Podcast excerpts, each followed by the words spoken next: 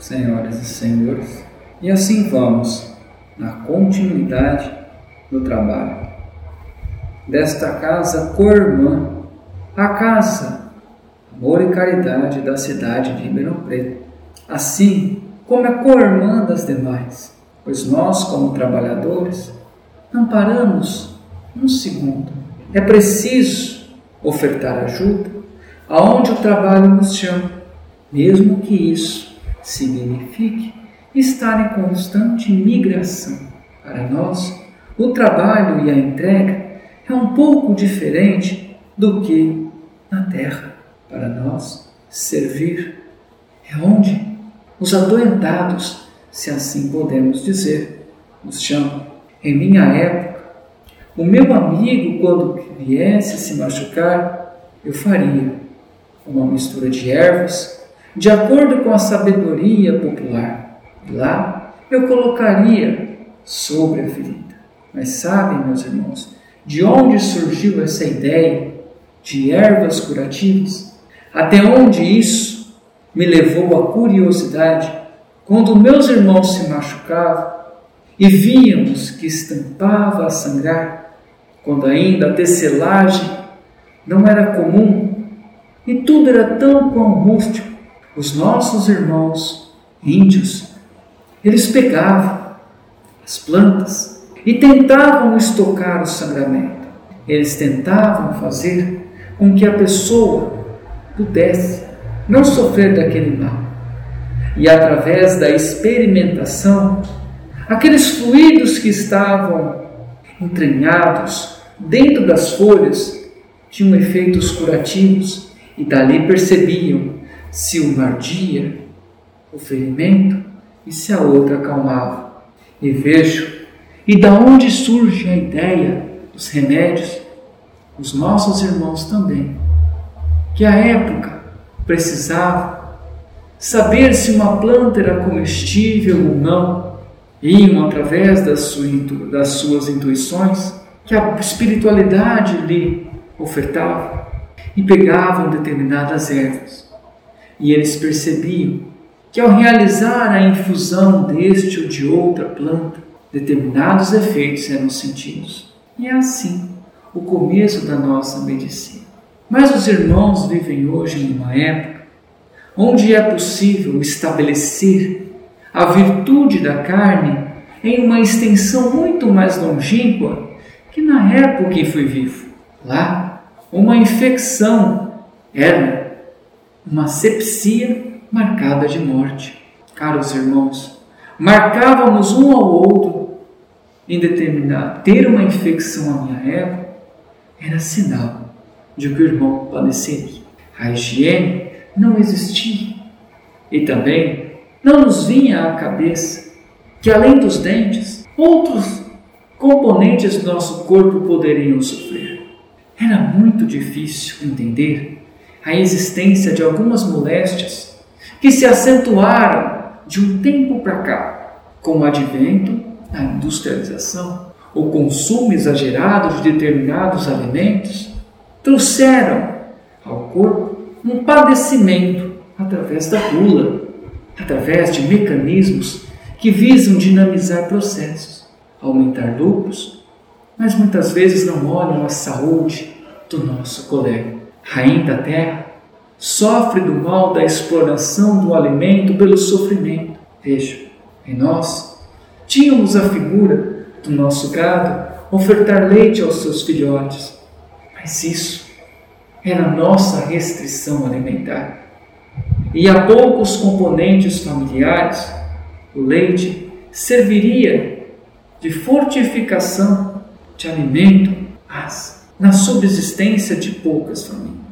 Ademais, este alimento hoje serve grande parte da população em consumo que muitas vezes beiram o supérfluo e eles demandam de sofrimento alheio. Muitos se questionam se determinado alimento às vezes trazem componentes que lhes fizeram mal e realmente o fazem. Por às vezes, o componente do sofrimento ali embutido transmite-se aos mais sensíveis E aquelas células, tais como as águas são fluidificadas aqui no centro, elas recebem as boas energias da espiritualidade e da união de pensamentos em sincronismo dos trabalhadores. Lembrai que os animais que também possuem alma digna são ofertados sofrimentos e fica então entranhada em sua carne, em seu leite e demais componentes os sentimentos pelos quais tiveram. A vida é um progresso constante. Haverá um tempo em que esses consumos livados de sofrimento não mais existirão. Mas quando eu ainda era vivo, eu costumava trabalhar com um cavalo e uma vaca. O cavalo era como se fosse o meu amigo, meu irmão de trabalho. A minha vaquinha, a quem eu dava de comer e retirava o leite. A minha mãe sempre ensinou a ofertar-lhe palavras doces, a lhe dar um abraço, um beijo e agradecer-lhe pelo dia que nasceu, pelo alimento doado e pelo trabalho que lhe deu. O meu cavalo era tido como mais arisco, e a época foi dada para que o mesmo fosse abatido.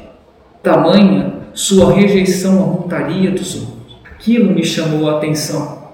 Mas me chamou muito mais a atenção a figura de um homem que se aproximou do mesmo, que colocou suas mãos enquanto o cavalo colocava-se sobre duas pernas. Ele simplesmente impôs as suas mãos e orava e quando o mesmo observou que ali não haveria um inimigo, com as duas mãos em seu rosto, ofertou-lhe palavras de carinho e assim o domesticou, se tornando o mais doce dos animais. Claro que tinha seus medos e suas repulsas com determinadas pessoas, mas se tornou tão bom, tão companheiro de jornada, que estava sempre ao meu lado, nos dias de chuva ou sol. Eu lhe ofertava parte de um alimento Aliás, não é novidade que no dia de hoje se tenha afeição por animais domésticos, porque na minha época fiz uma plantação exclusiva para ele. Ofertava a ele e a querida vaquinha que me dava o que beber. O leite que ofertei às crianças da senzala. Mas o que eu percebia é que seus olhos eram diferentes, pois ela não tinha uma oferta de leite forçada, era livre e o seu leite vinha naturalmente, não através de reprodução forçada e ofertada somente com sua dor da separação com seu filhote. Ali, ela ofertava um pouco e bebíamos aquilo que podia. Tanto que a mesma, diferente das demais, sempre estava próxima a nós. E eu posso jurar que eu havia às vezes sorrir. Sim, meus irmãos. Por mais piegas que possa parecer, eu vi ali que havia uma nobreza, um respeito que o ser humano deveria ofertar aos seus irmãos em evolução. Houve uma cena em que muito me chocou. Todas as manhãs, o meu ritual era? Ir até onde a minha querida vaquinha estava, a abraçava, e se houvesse ali um pouco de leite, eu a retirava, mas agradecia, a abraçava e a tratava com a dignidade necessária.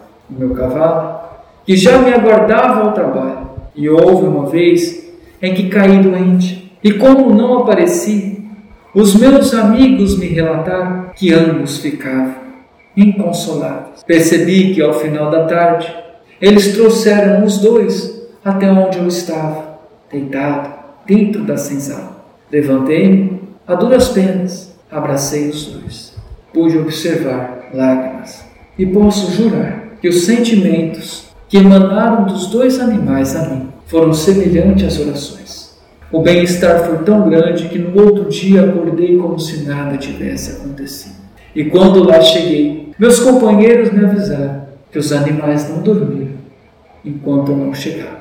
Quando cheguei, uma relação entusiástica se aconteceu. Ambos, uma alegria. Aí pude ver que após o momento em que fiz a rotina matinal, foram dormir em paz. Não tirei o cavalo ao trabalho, deixei-o descansar. Parti para o dia de trabalho. Mais tarde, no plano espiritual, onde a dor e as mordaças já não me pertenciam, onde os grilhões já não faziam parte do meu corpo, pude vivenciar uma experiência feliz. E passei a me dedicar ao trabalho da reencarnação de animais. Recebia os espíritos e junto a eles orava aquele fluido energético que rapidamente era encaminhado, mas sempre os recebi com zelo e amor. Para mim, trabalhar com isso era dedicar a minha alma com tamanha felicidade. E isso instigou minha paciência, ser resoluto, compreender uma alma que sequer conseguia dialogar comigo, a não ser a linguagem do amor. Esta eu compreendi e o tempo assim se passa. Nesta boa energia e nessa rápida prece que emanamos a vocês, eu venho lhes dizer: haverão irmãos que aparecerão a esta casa e nada dirão, mas os irmãos poderão nos ofertar apenas uma oração, poderão entrar em vibrações e compreender que, mesmo que não digam uma frase, estarão sendo assistidos. Haverão outros que precisarão, com o perdão da expressão, serem domados, mas serem domados com amor. Nós passamos a compreendê-los, passamos a emanar a boa energia a eles e eles compreenderão então que lhe está sendo dado amor, e aos poucos a mansidão virá. Não há espírito ruim, há espírito machucado, irmãos. Há espíritos que precisam de carinho, como nós. Saberemos chegar a todos de alguma forma. E para isso a espiritualidade sempre estará em conjunto, pois através de boas mensagens, os irmãos receberão a intuição necessária na forma de chegar e quebrar o invólucro. As barreiras não existirão. Transporemos-las com amor, pois lembrem-se, os muros de divisa só protegem daqueles que estão desguarnecidos, pois não há muro tão alto que não possa ser transpassado. Caso contrário, nem mesmo o anfitrião poderá sair para sequer dar volta. E é neste momento onde o tocaremos o coração, que os muros cairão. Mas para isso, cultivemos a mansidão. Queridos irmãos, nessa breve explanação, lhes digo: abracem a felicidade quando estiver ao vosso lado. Não tenham medo do trabalho. Não tenham medo de errar se o intuito for acertar, pois no mar de intenções o que vale é o amor.